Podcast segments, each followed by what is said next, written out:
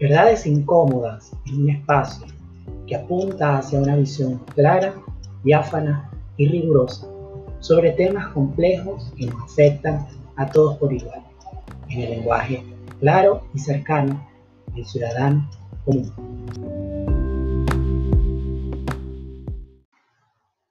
Hola, hola a ti que me oyes, hola a ti, hola a ti que tomas algún tiempo para escuchar estas verdades incómodas que a veces por incómodas no se dicen. Hoy más que ponerte mi idea, mi reflexión, esa que nos ha hecho hasta tener una suerte de complicidad en la búsqueda de una democracia real y más plena para nuestro país. Hoy quiero darle mi voz, que sé que no es la mejor, a un texto del Padre Ugalde del 24 de noviembre de 2020. Hoy quiero que mi voz haga que llegue a ti un texto que aparte de suscribirlo al 100%,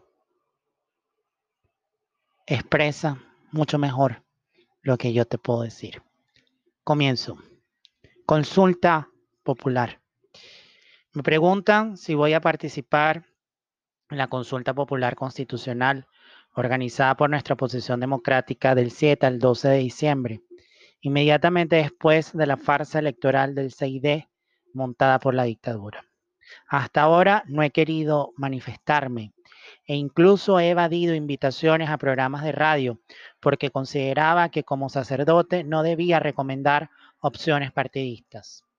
Pero cada día que pase, veo que no es parcializarme, sino apoyar el fundamental derecho a la vida de los venezolanos, gritando contra el crimen institucionalizado que está matando al país.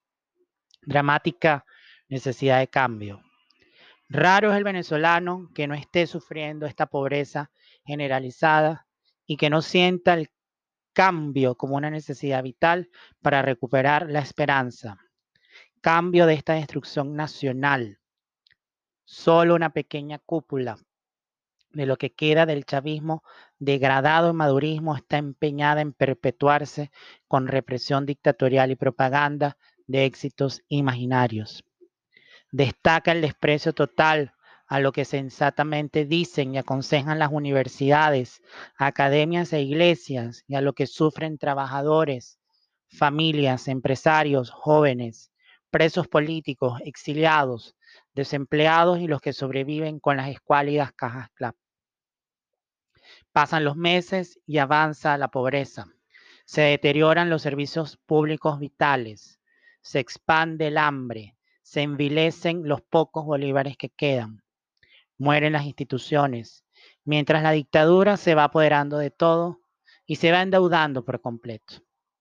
Destrozada la industria petrolera y sus derivados, fuente casi exclusiva de divisas, todo aumento en bolívares se hace con dinero inorgánico, combustible para el fuego de la inflación. Es el círculo infernal del empobrecimiento del país, sin trabajo, sin producción, sin alimentos y sin ética para eliminar el matraqueo y el abuso.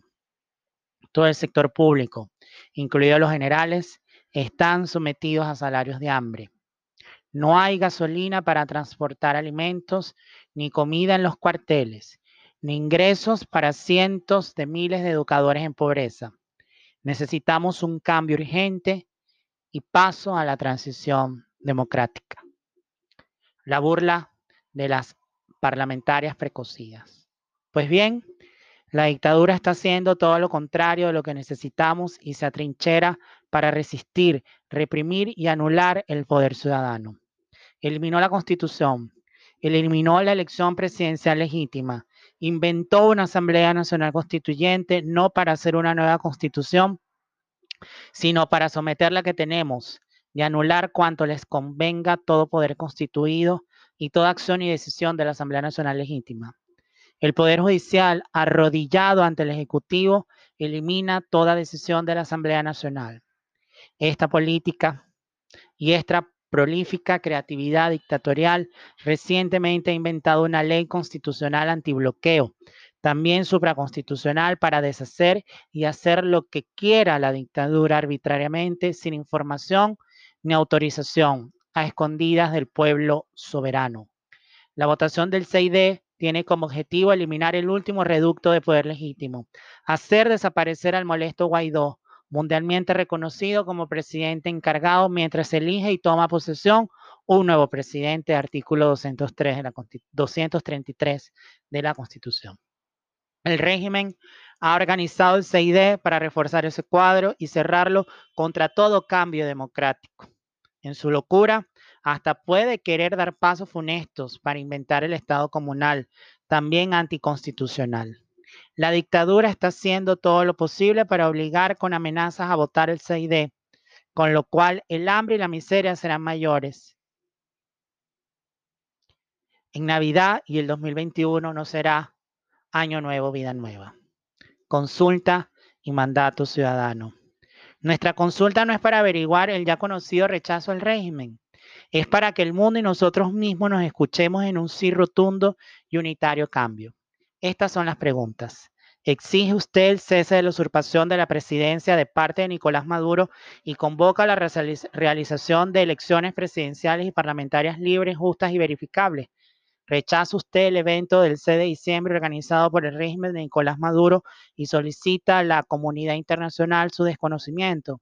¿Ordena usted adelantar las gestiones necesarias ante la comunidad internacional para activar la cooperación, acompañamiento y asistencia que permitan rescatar nuestra democracia, atender crisis humanitaria y proteger el pueblo de los crímenes de lesa humanidad? Sin duda, mi respuesta es sí, sí y sí. Cerca de 20 millones dentro y fuera del país darían la misma respuesta si hubiera libertad. Pero la dictadura hará lo posible para impedirla con control comunicacional, desinformación y amenazas con perder bolsa, trabajo y carne de la patria. No seamos ingenuos discutiendo como si estuviéramos en democracia libre. Los partidos están perseguidos con muchos dirigentes en el exilio, en la cárcel o escondidos de la persecución, y la sociedad civil está agobiada y dispersa. Pero aún así, vale la pena organizarse y responder dentro y fuera del país que decenas de y, y que decenas de ciudades en el mundo sientan vibrar a los venezolanos por su libertad y democracia un buen porcentaje de ese inmenso pueblo doliente logrará vencer los obstáculos y responder a la consulta con un rotundo sí. Por eso es un triunfo lograr la suficiente información, unidad y organización para responder a la consulta y decir al mundo y a nosotros mismos lo que significa la farsa del CID. Ya la Unión Europea, el Grupo de Lima y el gobierno saliente y entrante de Estados Unidos se han manifestado frente a la farsa. Ahora los venezolanos unidos tenemos que decir que la esperanza de Venezuela está en elecciones libres y en la inevitable negociación, transición para que renazca la vida con reconstrucción productiva y democracia reconciliada, abierta a todos. Y dejo de leer al padre Ugalde. No tengo más nada que decir.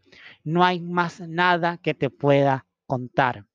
Solo recordar y parafrasear al apóstol de la lucha contra la narcopolítica en América Latina, a Luis Carlos Galán, aplicando su lema al caso venezolano. Por Venezuela, siempre adelante, ni un paso atrás, y lo que fuere menester sea.